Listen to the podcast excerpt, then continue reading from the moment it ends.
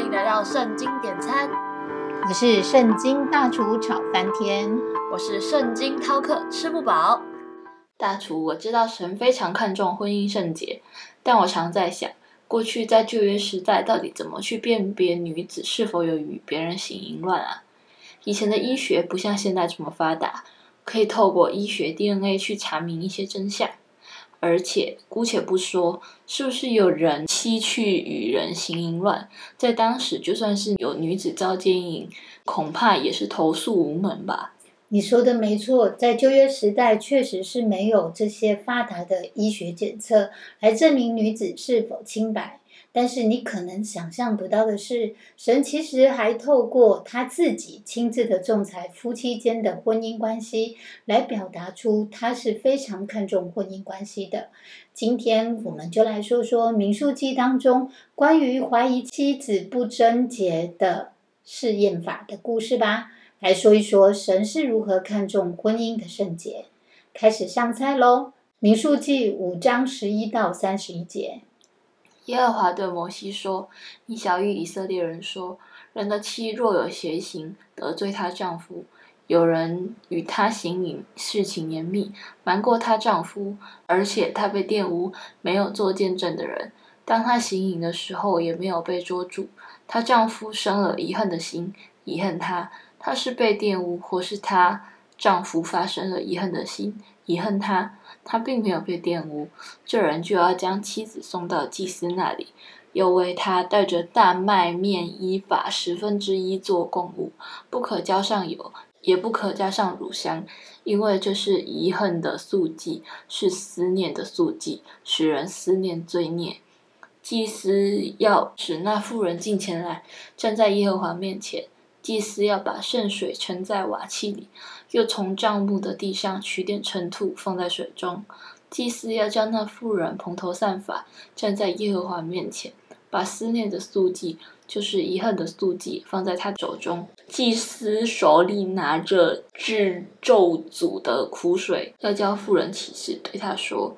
若没有人与你行淫，也未曾背着丈夫做污秽的事，你就免受这制咒诅苦水的灾。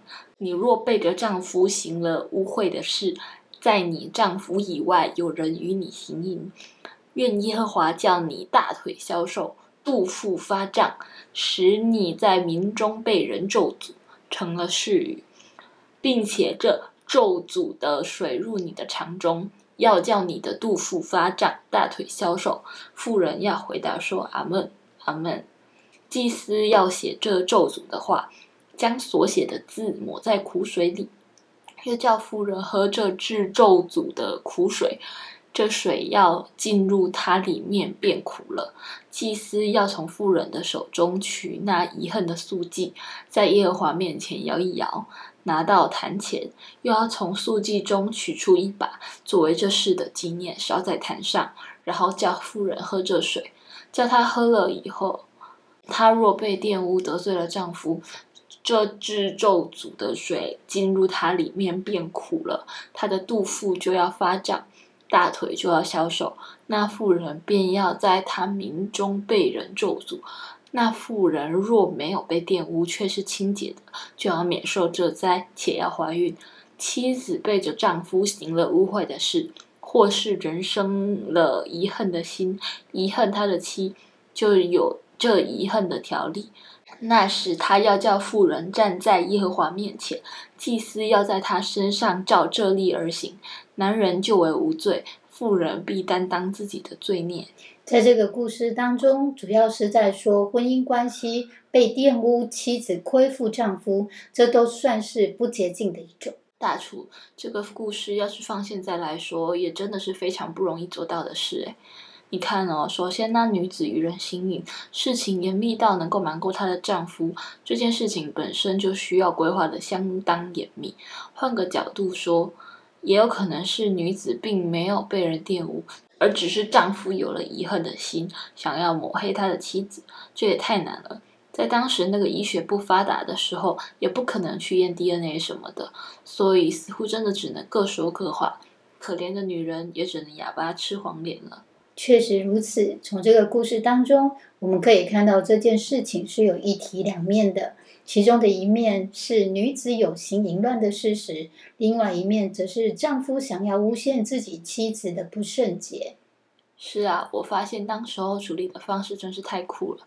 他们是用遗恨的速记、思念的速记来使人思念自己的罪孽，而真正的仲裁者则是神他自己。这在当时是一种交给神裁判的例子。这类的例子都是先假设妇女有罪，然后做一些危险的动作以验证她是无罪的。这里所记载的喝苦水，在当时算是一个比较没有伤害性的一种测试方法。其实，在这个故事当中，还是要以旧约时代的人文来解说。当时的妇女不能生育是一件非常可耻的事情，所以祭司叫妇人发咒起誓，愿耶和华叫你大腿消瘦。肚腹发胀，使你在你名中被咒诅，成为女人起誓的誓语。以当时的律法角度来看，哪一个器官犯罪就处罚哪一个器官。也就是说，如果妻子不忠贞，则是大腿犯罪，肚腹受孕，所以要处罚这两个器官。大厨，这个我知道。如果没有用喝苦水这个仪式，事实上，当时的已婚妇女一旦犯奸淫，按照规定是要被打死的。即使没有被打死，也可能会饱受丈夫的歧视跟虐待。换个角度来看，若那女子是被诬陷的，这样反而可以帮她平反这个罪，让夫妻重新关系复合。没有错，这一个遗恨的条例看起来好像是重男轻女，但是以当时候父系社会的时代背景来看，反而是可以保护妇女的。是啊，在那个时代，男人只要以妻子不贞就可以休妻，但是这个律法却规定一定要由祭司一同参与验证女方是否不贞，而不是只信一面之词。而透过苦水，则是让整件事情的仲裁权回到神耶和华的手上。听完这个故事之后，这让我重新思考了婚姻的价值了。虽然我现在还没有结婚，但我一想到神这么看重婚姻的圣洁，这让我觉得非常值得使我作为警惕。现代人的感情都是非常速食的，今天喜欢就在一起，明天觉得不合则一拍两散。但在神的眼中，其实是非常看重男女关系的圣洁的。神不仅在意女子心乱，也在意男方恶意的诬陷女方，而会对女方造成的伤害。